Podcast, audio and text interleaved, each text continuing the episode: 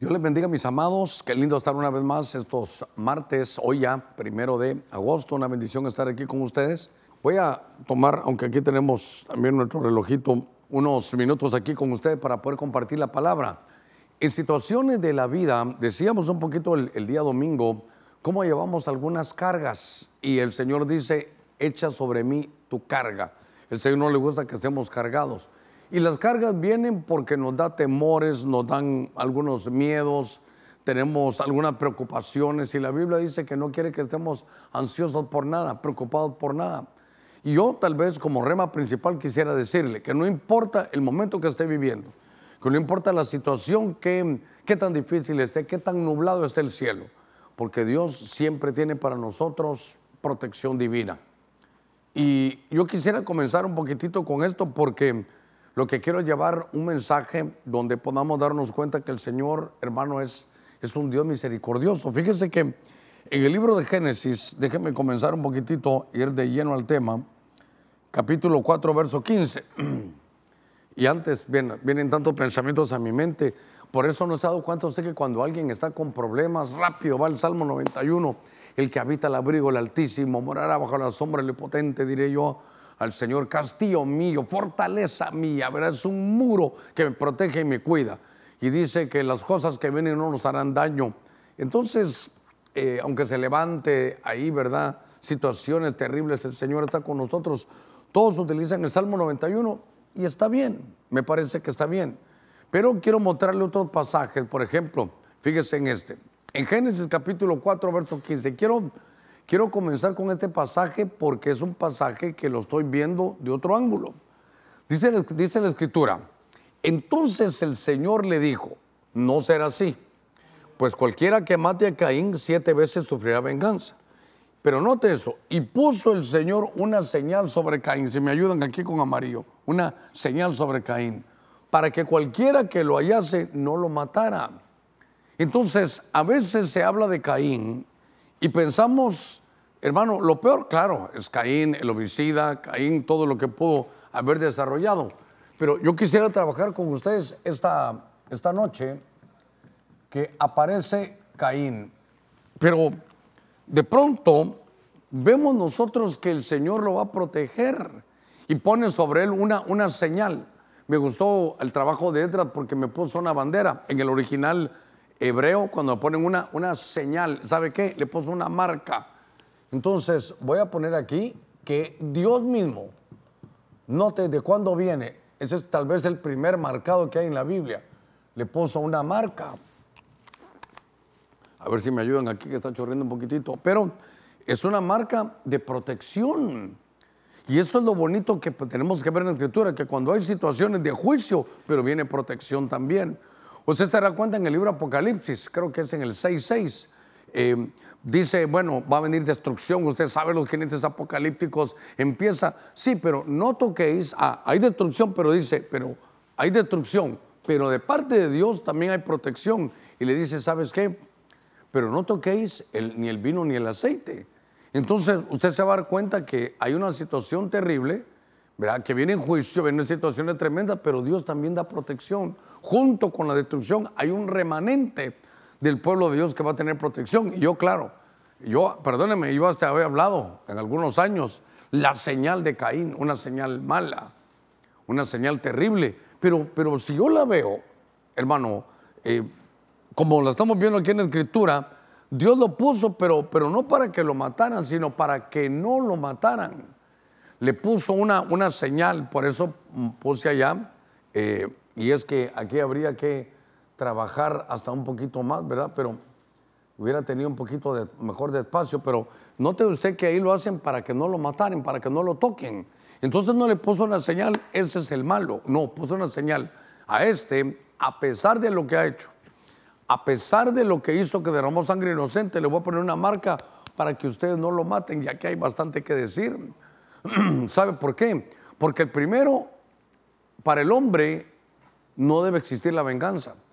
En Hebreos capítulo 10, verso 30, en Romanos capítulo 12, verso 19, la Biblia dice, mía la venganza, yo pagaré, dice el Señor.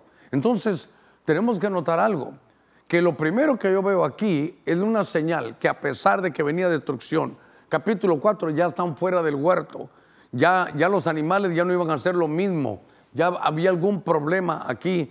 Sin embargo, Dios pone una marca y dice, voy a proteger a Caín. ¿Sabe cuál es el problema de los Caínes del siglo XXI? Que piensan que su, como, como el Caín de, de los inicios de la Biblia, ¿sabe qué decía Caín? Eh, mi pecado es muy grande, no, de, esta no voy a salir, mi pecado es demasiado grande, Dios ya no me perdona de esta, por favor, para Dios no hay caso perdido. Este merecía, hermano, si usted quiere, ojo por ojo, diente por diente. Este, el que a hierro mata, a hierro muere. Pero no, Dios dijo, no, no, no, no, no, déjenlo. Y él decía, mi pecado es muy grande, de esta no voy a salir. Este pecado que yo hice, Dios no lo va a perdonar. Mire la mentalidad que esa, esa mentalidad que tuvo Caín no la tengamos ahora nosotros porque Dios viene y le pone una marca y dice, a este no lo maten. Fíjese que era más fácil en mi forma de pensar, como el que dice, tú mataste a Abel, sos el primer homicida de toda la creación, como que Dios hubiera dicho, miren, lo dejo marcado. Donde lo miren, mátenlo. No, y al contrario, no hay caso perdido para Dios. Lo que quiere el Señor es que nos acerquemos confiadamente al trono de la gracia y encontremos ahí el oportuno socorro. Entonces, Caín lo protege Dios, le pone una señal de una marca para que no lo maten. Qué interesante, hermano. Qué interesante cómo las cosas se van resolviendo de diferentes maneras. Y entonces, leyendo un poquitito de esto, quiero que usted me acompañe cómo Dios protege, porque no, solo es de muerte, aunque casi todos los, los ejemplos van para allá. Pero en el Salmo 78, verso 24 y 25, pero le quiero leer desde el 23. Sin embargo, dio órdenes a las nubes arriba. Y mire lo que hizo Dios. Y abrió las puertas de los cielos. Hizo llover sobre ellos maná para comer y le dio comida del cielo. Verso 25, pan de ángeles comió el hombre. Dios les mandó comida hasta saciarlos. Entonces, ahora quiero hablar un poquitito de, Israel. Pero esto es algo de lo más hermoso que hay. A ver, a ver. Aquí les abrió las ventanas de los cielos. Este es el número dos. Este es Israel. Pero yo quiero que usted se dé cuenta, aquí no, no me cabría todo lo que le quiero decir, porque Dios saca a su pueblo lo saca hermano de Egipto, lo atraviesa por el Mar Rojo y lo mete al desierto. Pero yo quiero que usted lo analice conmigo, es de las cosas más tremendas que Dios hace, para que mire usted su protección. Sacó por lo menos, dice la Biblia, 600 mil que eran ya del ejército, en, de cinco en cinco, lo sacó y dice la Biblia que eran 600 mil hombres de 20 años para arriba. Entonces, pongámoslo lo más barato que se pueda. 600 mil, pero en lugar de póngalo que tenga una esposa y un hijo, entonces eran un millón ochocientos mil personas.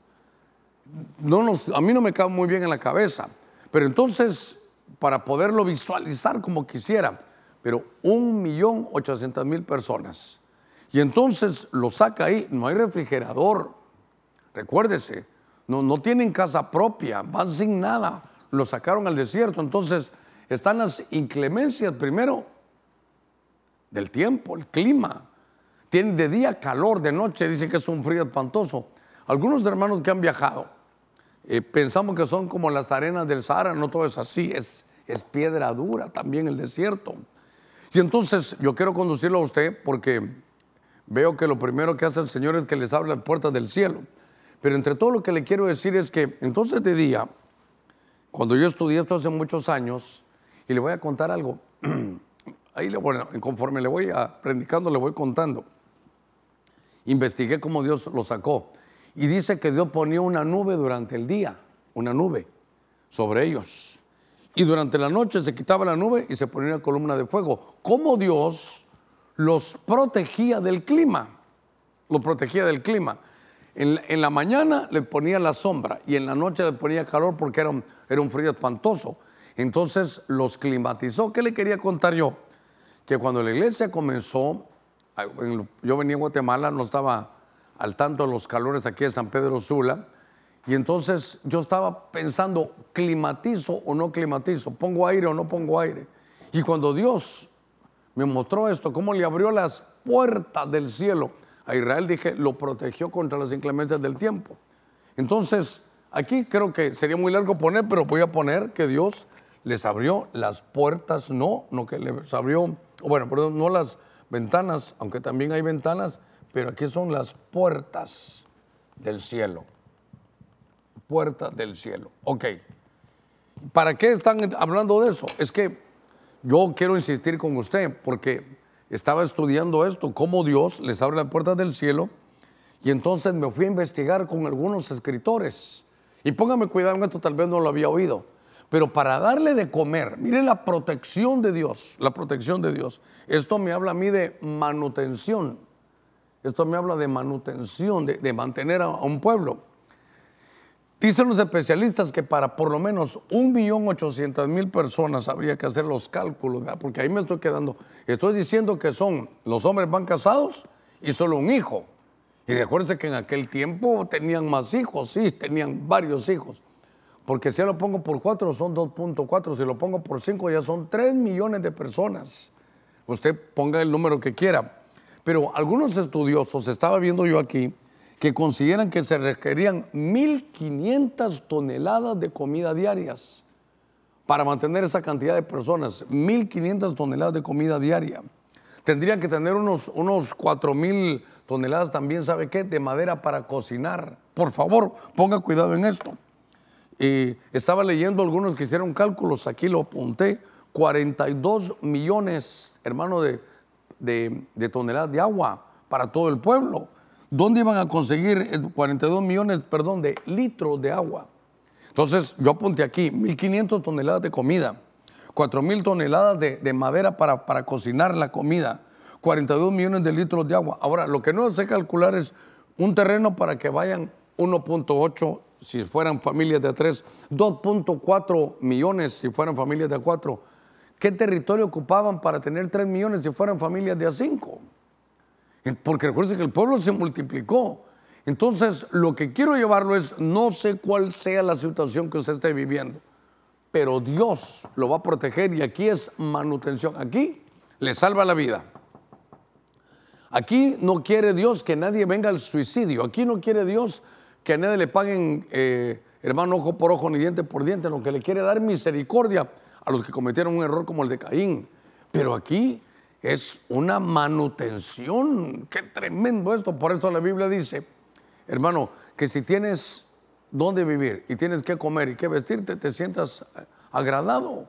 Y es que yo entiendo, hermano, eso de que cuando uno llega al Evangelio y si uno le da gracias a Dios, aún por lo poco que tiene, Dios dice, en lo poco has sido fiel, en lo mucho te pondré. Pero yo lo que quiero mostrar aquí es la vastedad, hermano. Que Dios es grande, la vastedad que tiene. Decía ese comentarista, 1500 toneladas de comida al día para sacar a todo este pueblo. Al día, Dios mío. Usted que está en su casa, por año, ¿cuánto sería?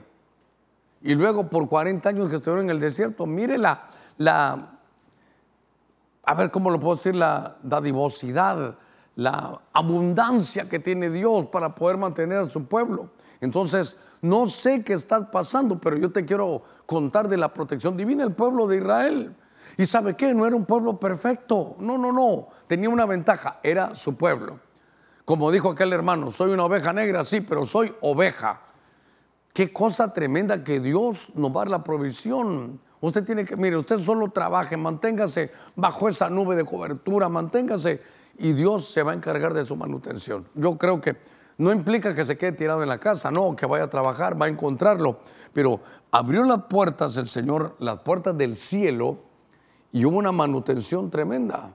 Entonces, aquí, cuando estoy viendo esto, le puedo decir algo. A veces esperamos las mejores condiciones para tomar decisiones. Alguien le estará hablando el Señor. A veces queremos que todo lo que nos rodea esté en su perfecto estado para, para poder adelante. ¿Y sabe qué? Por eso es que nunca hacemos nada. Porque no, este año no se puede. Este año eh, es un año político. Esto es un año eh, de difícil situación. Entonces nunca hacemos nada. a pesar de toda la situación que tuvo Israel en el desierto, siempre la provisión y la manutención de Dios estuvo ahí. Manutención. Qué cosa tan, tan tremenda. Mire, yo recuerdo que en el año 2008 estamos en plena, había un problema eh, eh, económico en Estados Unidos, usted se recordará, ¿verdad? Con todo lo que, lo que se dio sobre la moneda y cómo, cómo nos repercutió. Y en este tiempo estamos en construcción aquí. Y le digo algo, de una u otra manera salimos. Entonces a veces esperamos unas buenas condiciones para comenzar y al final nunca terminamos haciendo nada. Hay que confiar en nuestro Señor. Mire, Dios mío, el tiempo me, me avanza, pero quería decirle que a pesar de cómo estén las situaciones, Dios te protege y Dios te cuida. Mira, en el libro de Hebreos, capítulo 11, oh Dios mío, libro de Hebreos, capítulo 11, verso 28, dice, por la fe celebró la Pascua y el rociamiento de la sangre para que el exterminador, otra versión dice destructor, pero mira esta, para que el Terminator dijera aquí, ¿verdad? Para que el exterminador de los primogénitos no los atacara. Entonces, ahora, en este verso dice que por la fe celebraron la Pascua. Entonces, rociaron sangre, mire, para, yo pondría aquí sangre y bueno, sangre, exterminador y primogénitos. Usted conoce la historia, el pueblo de Dios iba a salir de Israel, pero la última plaga fue la plaga del exterminador. Otras versiones dicen del destructor. Entonces, aquí vamos a ver que Dios lo que hace es que le dice, miren, voy a enviar a este ángel. Y este ángel es, algunas versiones saben cómo dice, ángel de la muerte. Y este ángel va a entrar a todas las casas y va a matar el primogénito humano y el primogénito de los animales. Entonces, aquí Dios va a tener cuidado con sus primogénitos. Primogénitos. Y entonces, note usted que dice la escritura que cuando ofrecieron ese cordero, pusieron la sangre del cordero, hagan un, acercamiento aquí, eh, aquí a los dinteles de la puerta de las casas. Entonces, aquí, ¿qué es lo que nos protege? La sangre de Cristo, la sangre del Cordero, la sangre del Cordero. Y esto para mí es también muy importante. Yo estoy viendo todo, cómo Dios hace, pone marcas Mire cómo Dios protege, abre las puertas del cielo y entonces ahora está la sangre del cordero. Usted sabe que por eso se llama Pascua, se llama en inglés Passover, que si esta es la casa y a esta casa le ponían en su dintel la sangre del cordero, venía el exterminador, entraba a toda casa, no preguntaba, aquí hay un primogénito, no hay sangre, muerte. Pero cuando llegaba a una casa donde había la marca de la sangre del cordero, él pasaba por arriba, pass over, por eso se llama así, pasa por encima, no lo ve y sigue adelante. Y yo, quiero decirle algo, pero, pero en la gracia del Señor. Yo quiero que esto le sirva a usted en la gracia, no, no que lo use como para libertinaje. Él no entró a ver cómo están aquí adentro. ¿Están orando o están ayunando? Él no fue a ver eso. Él dijo, hay sangre, sí, no puedo hacer nada. Entonces, la sangre del cordero, el rociamiento de la sangre para que el ángel de la muerte, el destructor o el exterminador, no tocara los primogénitos. Hermano Germán, ¿y eso de qué me sirve a mí? De mucho. ¿Por qué? Pero, pastor, yo no soy primogénito. Biológicamente yo tampoco. Pero mi Biblia dice en Hebreos 12, 22 y 23 que nos hemos acercado a la Jerusalén celestial, la ciudad de los primogénitos de Dios, donde está, ese, ¿sabe qué se refiere ahí? A la iglesia donde están los espíritus de los justos hechos ya perfectos. Entonces, de alguna manera, somos los primogénitos ahora. Pero entonces, qué lindo que lo que nos protege, lo que nos da protección es la sangre del cordero. Entonces, yo no tengo ningún problema. Cuando la gente dice la sangre de Cristo, el Señor te cubra con su sangre.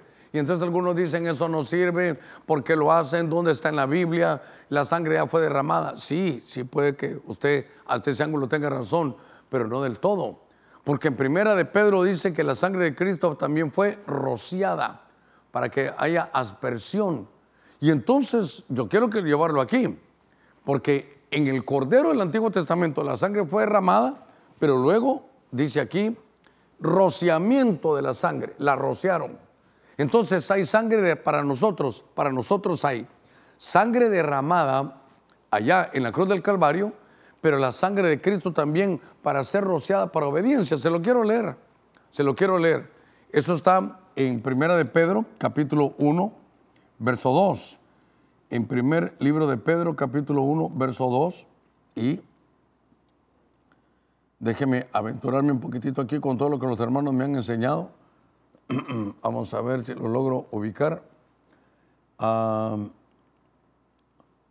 si lo pueden poner en la pantalla, a ver aquí, porque dice en 1 Pedro 1.2, según el previo conocimiento del Dios Padre, por la obra santificadora del Espíritu. Oiga, para obedecer, entonces mire, aquí lo voy a usar.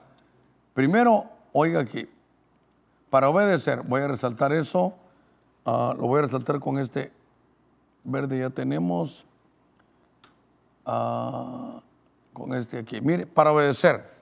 Pero ¿cómo vamos a hacer para obedecer a Jesucristo y ser rociados? Ah, bueno, hay sangre rociada. Entonces yo quiero que lo vean conmigo aquí, porque entonces, vamos a ver, lo voy a resaltar un poquitito. Y note que entonces hay sangre rociada, no solo derramada, hay sangre rociada. Entonces, ahora esto se aplica yo estoy en contra de aquellos que son, perdóneme, a veces, no quiero pelear con él, pero a veces cuelen los mosquitos y se tragan los camellos. Dicen, no se puede decir eso de la sangre de Cristo. Claro que sí, eh, que te cubre la sangre de Cristo, porque así hacían en aquel tiempo. Pastor, por ese es Antiguo Testamento, pero aplica el Nuevo. Todas las situaciones del Antiguo Testamento son sombra y figura para el Nuevo. Entonces hay sangre derramada y hay sangre rociada. La sangre de Cristo fue derramada en la cruz, pero se usa hasta el día de hoy para ser rociada para obediencia, pero también para protección. Mire, esto es, esto es tan interesante.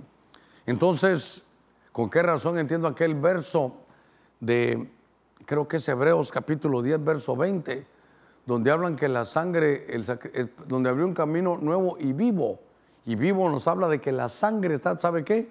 La sangre de Cristo no, está, no, se ha coagulado, está fresca para todo aquel que la necesite. Qué, qué tremenda bendición. Muy bien, entonces ya vamos más o menos avanzando en esto. Vemos la protección del Señor con su sangre sobre el destructor.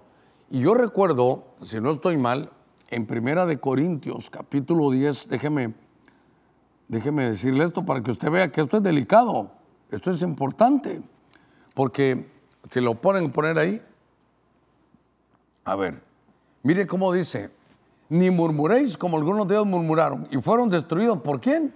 Por el destructor. Ahí aparece otra vez. Ahí en el desierto, mire, fueron destruidos por el destructor. Ok. Ni murmuréis. Estos son los filtros que hay en el desierto. Lo que me llamó la atención que todos los que murmuraron fueron destruidos otra vez por el destructor, por el exterminador. Entonces, es interesante que entendamos esta, esta misma noche la protección divina. Voy, voy a avanzar, voy a avanzar un poquitito más. Leyendo un poquitito aquí de la escritura, quiero llevarlo al libro de Ezequiel, capítulo 9, en el verso 6. Dice, matad viejos, jóvenes, doncellas, niños y mujeres hasta el exterminio. Otra vez, había destrucción. Recuerden la introducción. Pero no toquéis a ninguno sobre quien esté esta señal. Comenzaré por mi santuario, comenzaron pues por los ancianos que estaban delante del templo. Les pondré esta señal. Pero esta versión, que los hermanos me están haciendo el favor, Félix Torres Amat, ponedme aquí la tau. Miren esto, la tau. Y ahorita lo voy a llevar a esto. Entonces, esta versión con amarillo aquí dice, matad al anciano, al jovencito, a la doncella, a los niños, a las mujeres, hasta que no quede nadie. Pero mire, esto es exterminio, esto es juicio. Ah, pero también hay protección. Todo lo que quiero dejarle grabado en su corazón es, usted está protegido por el Señor, no se sienta protegido. Entonces dice, matad al anciano, al jovencito, a la doncella y a los niños y a las mujeres hasta que no quede nadie. Pero no matéis a ninguno que, en que vierais la tau. Ah, esta es otra historia. La marca era una letra tau, que es la última letra del alefato hebreo. Y comenzaréis por mi santuario, comenzaron pues por aquellos ancianos que estaban delante del templo. Déjeme que le cuente un poquitito la historia. Solo quiero decirle que aquí, este es como, como un, una especie como de remanente. Había una, situación tremenda, fíjese que habían seis verdugos, habían seis verdugos. Si usted lo, lo, ve en su Biblia, tal vez aquí lo podemos ver, dice en el verso 1, tal vez lo vemos en la pantalla, mire, yo lo marqué yo. Acercaos verdugos de la ciudad, iba a haber destrucción, habían llegado a una apostasía ya terrible. Y aparecieron seis hombres, seis verdugos, seis verdugos. Venían por la puerta superior ahí con un arma destructora. Pero entre ellos había un hombre vestido de lino fino, con una cartera de escribano, y se pusieron en el altar de bronce. Entonces ellos venían a destruir. Pero de pronto Ezequiel tiene en la visión, los sube la presencia de Dios, dice ahí, de los querubines, hermano estaba, y entonces llamaron al hombre vestido de blanco, ahí que era el, era el escribano, y le dijo, ¿sabes qué? Vas a ir a matar, hay un momento de exterminio porque el pueblo se ha, se ha, se ha vuelto pero corrupto. Pero en medio de la destrucción hay protección. Y entonces le dice, pero no vayas a tocar, porque yo tengo guardado aquí un remanente. Yo tengo guardado aquí un remanente. Cuatro, un remanente. Remanente. Y entonces quiero que se dé cuenta que le pusieron una señal. Y mire qué casualidad, aquí tengo yo un, mi letra Tau. Aquí tengo yo un prendedorcito que me regaló el apóstol Sergio, aquí de la letra Tau. Y esta es la letra Tau que perfectamente la dibujó eh, Edras. Entonces, esto es el remanente. Si usted quiere que el Señor, como es la letra Tau, la del final, Él te va a proteger hasta el final. Aunque hay en medio, hermano, en medio de toda la destrucción que vemos de este remanente, los marcó con la letra Tau. Entonces, ahora, mire cómo se parece. Lo marcó. Entonces aquí aparecen unos marcados.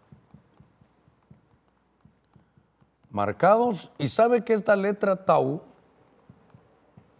esta letra Tau es una, es una letra que se parece mucho a una cruz. Qué, interesante. Por ejemplo, la, alguna versión creo que la nácar colunga, aunque la nácar colunga también creo que dice tau, hay versiones donde dicen marcados con una cruz. Esto es, esto es tremendo. Y entonces este, a estos no les hicieron daño porque habían unos verdugos ahí eh, que estaban destruyendo.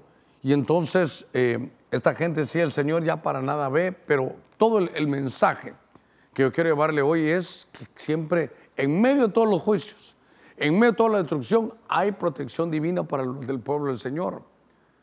Y, por eso empecé con Caín, porque pareciera que Caín no tenía, hermano, que, que poder estar en esta lista, pero es el que le encabeza, porque nuestro Dios es un Dios de, misericordia. Entonces, todo el mensaje que yo quiero trasladarle hoy es, hermano, no sé en qué estará usted, pero siéntase protegido. Mire, vienen tantas cosas a, a mi mente. Mire, mire hasta dónde va la misericordia. Me voy a salir un ratito del tema, de lo que tengo aquí, pero lo que viene en mi mente. Por ejemplo, va a haber una, una situación tremenda para Israel cuando venga el arrebatamiento. Pero entonces Dios, en medio de todo lo que está ahí, en medio de la gran tribulación, va a marcar, va a marcar, usted se recuerda que 144 mil, va a haber gran tribulación, juicio, muerte, el que no, el que no quiere confesar, hermano, que el anticristo es el verdadero, lo van a matar. Eso va a ser una persecución espantosa como nunca habido y nunca va a haber.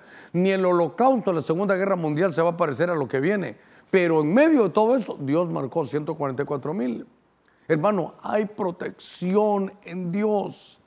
Tenemos que estar bien sabidos. Si usted está en una situación legal, Él es su abogado. Si está en una situación, qué sé yo, de, de salud, Él es su médico por donde lo quiera ver, el Señor está y trae protección en medio de todo lo que estamos viendo. Entonces, aquí entraron estos verdugos y, y qué cosa esta, hermano. Mire que viene a mi mente algo. Cabalmente este domingo tenemos Santa Cena. Y entonces, ah, quiero adelantarme en algo. Entonces, dice la Escritura que cuando uno no toma bien la Santa Cena, sin poder discernir el cuerpo de Cristo, unos se debilitan, otros se enferman y algunos otros se mueren. Pero el que no perdona, eso es tremendo. Esto está en Mateo capítulo 18.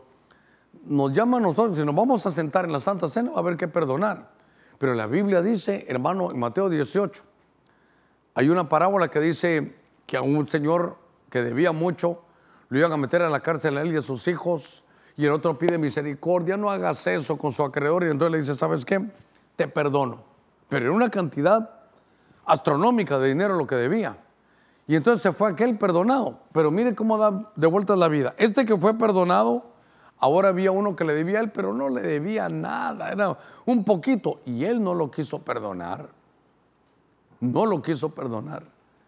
Y entonces el, que, el amo que le había perdonado a él, se enteró que él sí le perdonó y él no quiso perdonar a otro. Entonces dice que ya no lo perdonó y que lo iba a mandar con los verdugos.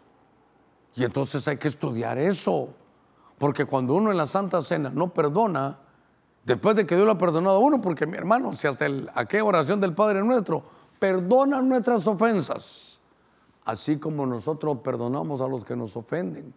Entonces denle la vuelta a la tortilla. Señor, si no perdonamos nosotros, entonces Dios no te va a perdonar a ti. Pero lo mandaron con verdugos y por eso me llamó la atención. Los verdugos, aquí hay verdugos. En Ezequiel capítulo 9, verso 6 hay verdugos el 9, 8 hay verdugos, pero llevan una marca, que la marca de la cruz, el recordar que hizo Jesús en la cruz, dijo, Padre, perdónalos porque ellos no saben lo que hacen. Ellos no estaban pidiendo perdón. No dijeron, perdónanos Jesús, no, pero él dijo, Padre, aunque ellos no me pidan perdón, yo los perdono. Es la marca de la cruz. Tenemos que llevar esa marca de la cruz, saber que, hermano, tenemos que perdonar. Y como dijimos aquí también, mía es la venganza, yo pagaré, dice el Señor. Bueno, sigamos adelante. Protección divina. Quiero mm, avanzar un poquitito en aquel libro de Job capítulo 1, acompáñeme. En el libro de Job, vamos a Job capítulo 1, verso 10, está aquel hombre íntegro apartado, un Job. Y entonces Satanás protesta y le dice al padre, Señor, ¿no has hecho tú una valla? ¿No has hecho tú un vallado alrededor de él? Uno de su casa y de todo lo que tiene por todos lados. Has bendecido el trabajo de sus manos y sus posesiones han aumentado en la tierra. ¿Qué le parece esto? Cuando yo leo el libro, el libro de, de Job, aquí en el capítulo capítulo 1, hermano, en el verso 10, déjeme buscarlo aquí. Aquí lo tengo. Pero desde el 1 dice que había un hombre en la tierra, si me ayudan, ahí lo pueden ver. Un hombre que, este, este no era como Caín, este sí se portaba bien. Hubo un hombre en la tierra de Uz llamado Job. A Job. Y dice que este era un hombre intachable, recto, temeroso de Dios y apartado del mal. Solo para que usted lo vea. Entonces, gracias hijitos, ya pueden quitar eso ahí. Entonces, ahora lo que vamos a ver es cómo Dios tiene muros, tiene vallados. La Biblia dice vallados, aunque hay otra versión, 4, 5 aquí. Entonces, aquí hay un vallado. Aquí hay muros. Ah, pero tengo que poner el personaje ahí, a ver si me lo corrigen un poquitito. Ahí me borran para poner alguien ahí como una, o si no me lo pasan, lo hago yo rápidamente. Si tienen ahí para borrarlo. Ah, bueno, van a prepararlo. Muy bien. Es que es joven del vallado. Entonces yo solo quiero que se dé cuenta de algo, hermano. Quiero que se dé cuenta de algo. Que cuando usted está en orden con Dios, el orden atrae la bendición. Y entonces note, hermano, algo muy importante. Sé que hay momentos de prueba. Sé que hay momentos en que Dios dice sí. Por ejemplo, Dios mismo probó a Abraham. Dios mismo permitió aquí le dijo, mira, va a ver, Dios mismo dio permiso cuando Satanás quería agarrar a Pedro. Entonces le dice, ¿sabes qué, Simón? ¿Sabes qué, Pedro? Satanás me ha pedido para zarandearte, le di permiso, pero al final pedí que tu fe no falte. Entonces, para poder zarandearlo a usted, tienen que pedir permiso. Y entonces ahora está protestando aquí y le dice, Señor, es que Job siempre está contigo porque como mira cómo lo tratas. Job se ha entendido que tú lo proteges. Ojalá que usted y yo, hermano, primero Dios, que usted y yo sepamos y agarremos este, este tema para saber, yo estoy protegido de parte de Dios, yo estoy protegido de parte de Dios. Yo estoy en medio del plan de Dios. Yo sé que Dios me tiene en su plan. Y sé, tampoco me puedo declarar intocable. No, no, no, tampoco. Tampoco es de Elliot Ness y los intocables. No, no, no. Porque somos humanos. Pero, pero tiene que pedir permiso. Y entonces, perdonen, gracias a que me ayudaron a, corregir. El personaje aquí mejor visto, claro, hermano, aquí. Voy a abusar, voy a poner Job y ¿sabe quién viene a mi mente? A Eliseo. Ahorita lo voy a, lo voy a explicar. ¿Y cómo lo protege Dios? Con un vallado. Y ahorita vamos a ver cómo es ese vallado. Ok, así era el asunto. Muy bien. Protección divina. Dios mío, y aquí me quitaron la, palabra divina. No sé en qué momento se les fue, pero bueno, hoy sí que me quitaron a todo ahí, Dios santo. bueno, déjeme llevarlo a esto. Entonces lo que quiero conducirlo es que cuando estoy viendo a un hombre como Job, Satanás quiere hacer daño. Y cuando llega dice, voy a dañar a Job, no puedo hacerle nada. Ah, bueno, voy a ir con su esposa, tampoco puedo, está protegida. Note, está protegida. Hermano, aquí entre usted y yo, ¿y qué tal la esposa de Job? Entre aquí entre usted y ¿qué tal la esposa de Job? Usted mira, no la conocí, hermano. No se recuerda que esta cuando ya está, perdóneme por esta, cuando ya está en la situación difícil que le dice, ¿sabes que Job maldecía a Dios y morite? Sin embargo, por la cobertura de Job está protegida. Ah, quiere, ahí me faltó también entonces, ¿verdad? Porque podría utilizar esto también como, como cobertura, porque está protegida por la cobertura. Y entonces dice, ah, bueno, le voy a dañar a sus cosas, también están protegidas. Él, su esposa, sus hijos y todo lo que esté bajo Job, protegido. Usted lo puede leer una vez conmigo, una vez más conmigo. ¿No has hecho tú una valla alrededor de él? Uno. Ah, de su casa, dos. Y de todo lo que tiene, tres por, ah, por todos lados, no solo en el frente, por todos lados. Has bendecido el trabajo de sus manos. Ah, que entonces Job no es un aragán. Nadie piense, por favor, que Dios lo va a bendecir sin ir a trabajar. Nadie piense que prosperado por la palabra me voy a tirar una hamaca. No, Dios bendice la obra de sus manos, su trabajo, su empresa. Y sus posesiones no solo las ha puesto vallados, sino han aumentado. Muy bien. Le puse Eliseo allá también. ¿Por qué? Le puse Eliseo allá también porque cuando están eh, en un momento de dificultad, hermano, está Eliseo y su siervo al que le está enseñando. Y de pronto, mira, hermano, que lo están rodeando. Y dice, mira, Señor, son más ellos, mira cómo nos están rodeando. Y entonces le dice, Señor, te pido algo, dice Eliseo abre los ojos como me los has abierto a mí para que mire tu protección. Te lo estoy parafraseando. Cuando él ora y mira, se da cuenta que había, hermano, carros de fuego, pero eran circunda, hermanos, circundaban los carros de fuego. Era un ejército de carros de fuego, era un círculo de fuego.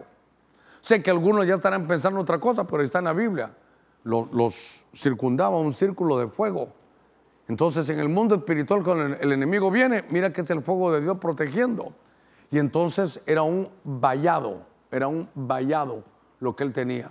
Entonces le ruego algo, hay protección de parte de Dios, hay protección, hay protección. Pastor, me están atacando, más son los que están contigo que los que están contra ti. Pastores, que mire, de pronto yo miro que en este negocio se me vienen para acá, yo porque hago las cosas bien se vienen para acá, yo porque digo algo se me vienen en contra. Pastor, mira, la Biblia dice Eclesiastés 4:4, Eclesiastés 4:4, haz tu obra con excelencia y te ganarás, ¿qué dice? La envidia de tus hermanos. ¿Qué cosa? Pero al final Dios lo protege. Usted está protegido como Job y como Eliseo con vallado de fuego. Entonces, Dios, hermano, todo el mensaje de hoy es, es protección, protección. Quiero que usted se sienta protegido, que Dios a usted lo marcó, que las puertas del cielo le van a dar a usted su manutención, que está contra el exterminador, que el Señor le puso la marca del Tau aquí y que tiene un vallado. Déjeme avanzar en estos minutitos que vamos llegando. Me, llamó la atención un pasaje en Génesis capítulo 22. Génesis capítulo, a ver, 22, en el verso 12. La historia me marca aquel famoso pasaje. Génesis 22 es lindo. Cuando Dios pone a prueba a Abraham y entonces ponen a Isaac, hermano, en el, en el, eh, en el altar. Usted sabe la historia, Dios lo, pide. Pero dice en el verso 12, está subido en el altar, lo ata al altar. Y cuando Abraham lo iba a ofrecer, le detienen la mano. Y el ángel le dijo, no extiendas tu mano, Abraham, contra el muchacho, ni le hagas nada. Mire, el muchacho, jóvenes, protegidos por Dios, ni le hagas nada. Porque ahora sé, Abraham, que tú temes a Dios, ya que no me ha rehusado tu hijo y tu único. Hermano, esto conlleva una bendición tan tremenda. ¿Por qué? Porque si no recuerdo mal, usted está en su casa tomándose un su cafecito, en lo que yo tomo aquí un poquito de agua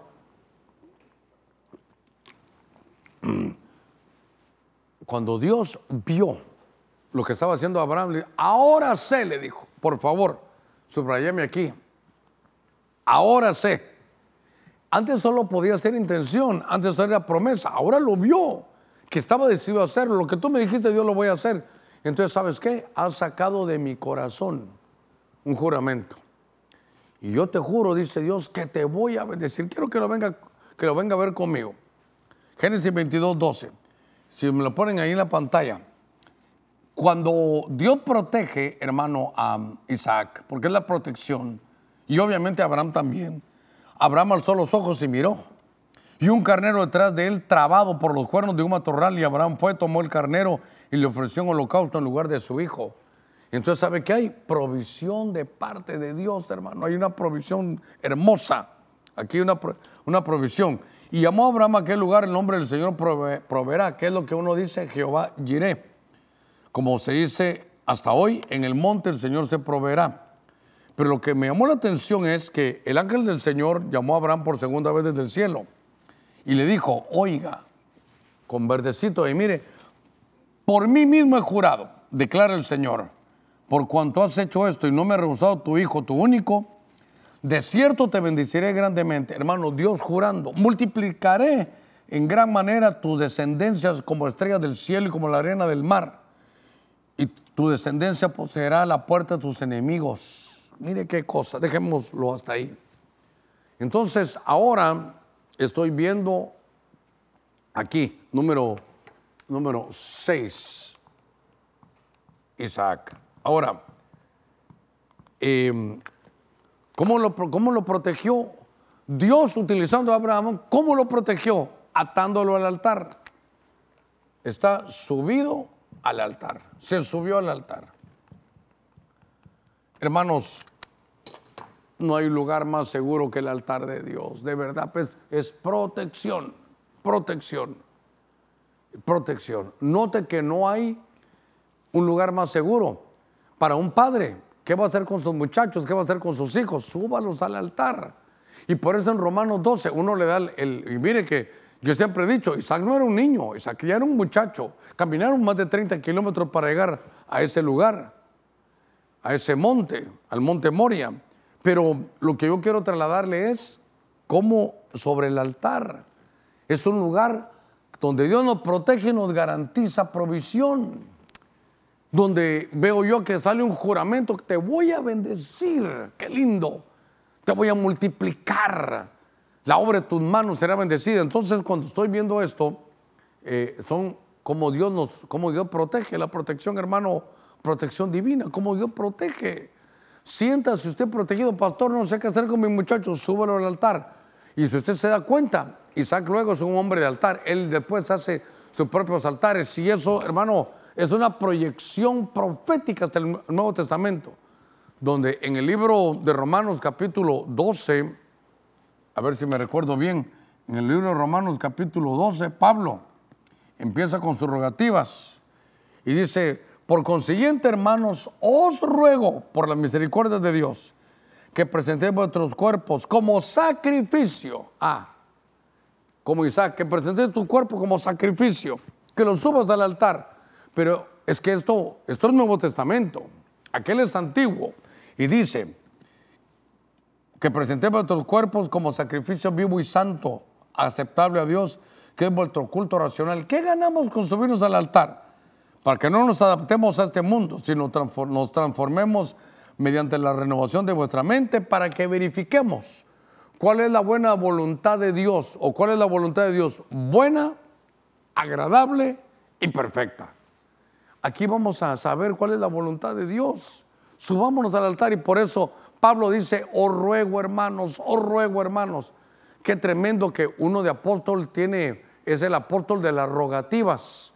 Nada de que yo no voy a rogar a nadie, no, yo sí voy a rogarlos a todos. Os ruego, hermano, usted de común, de común acuerdo, pongámonos para que usted tome su propia decisión y se suba como un sacrificio vivo. ¿Cómo lo puedo adaptar yo? Imagínense que yo soy, yo me voy a subir como un cordero. Entonces al cordero le quitaban toda la piel. ¿Sabe qué es eso? El orgullo. Y lo ponían en el altar.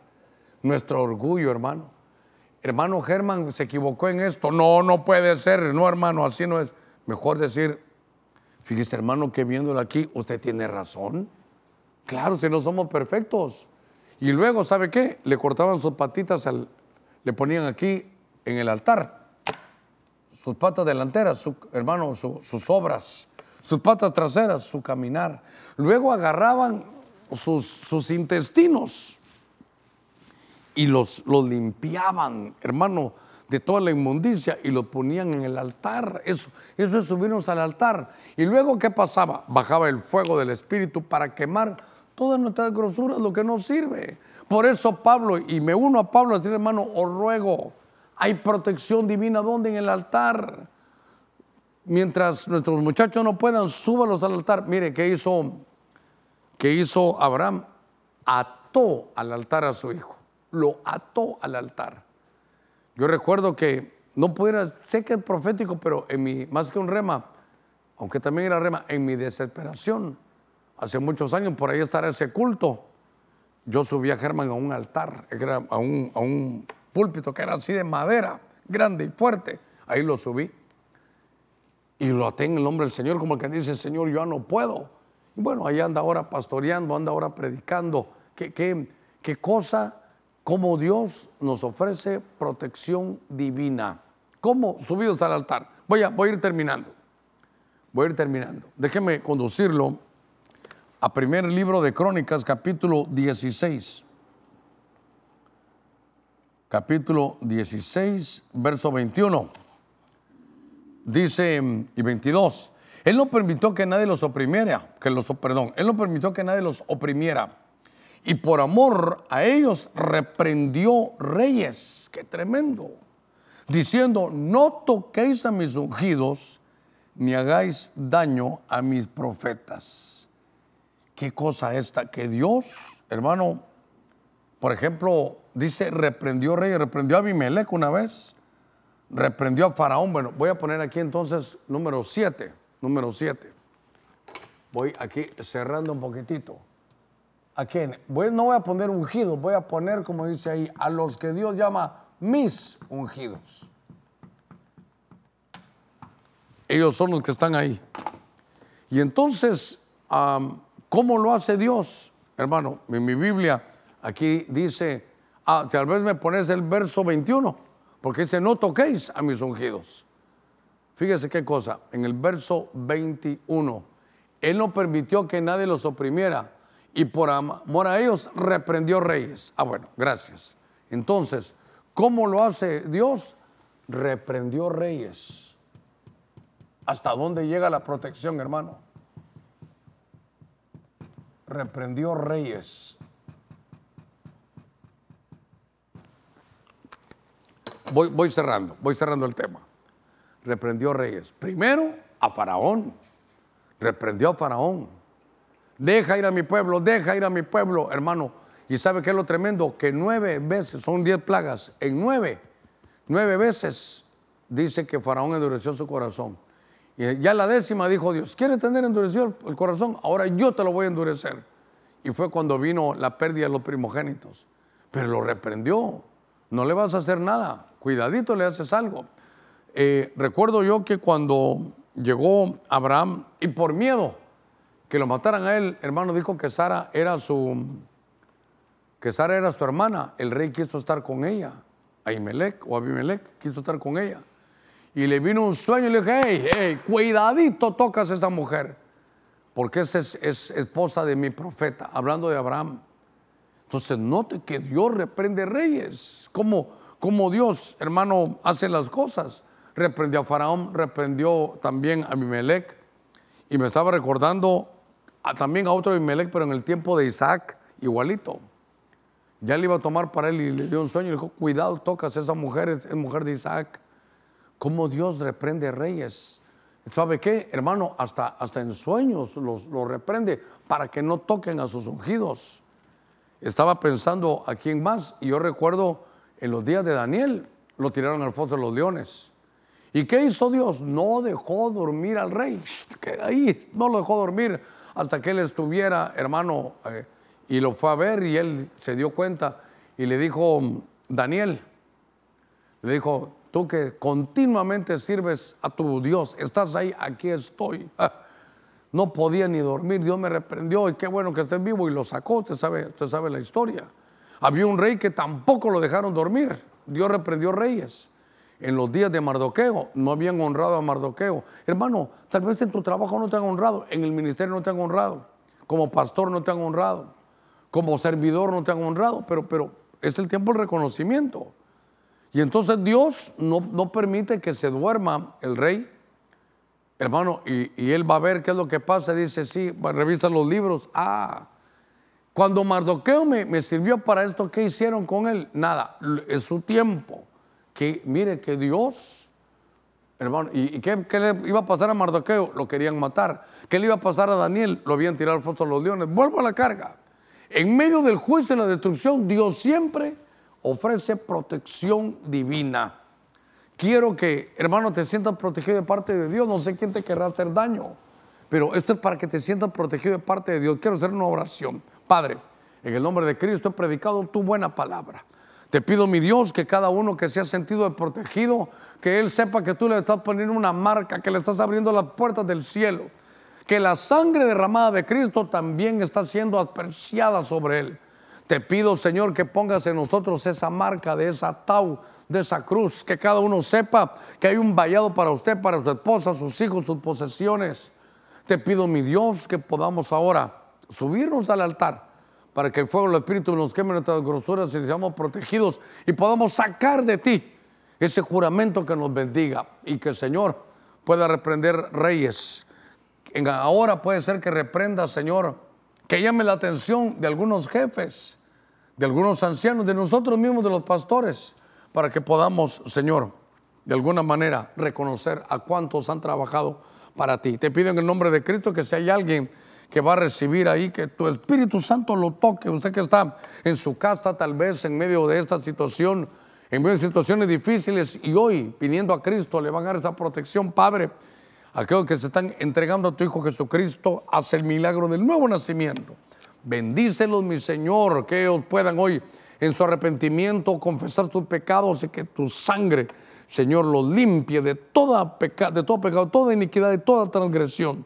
Si alguien va a recibir cobertura, extendemos cobertura a la distancia, Señor, para que tú puedas traer protección divina a tu pueblo.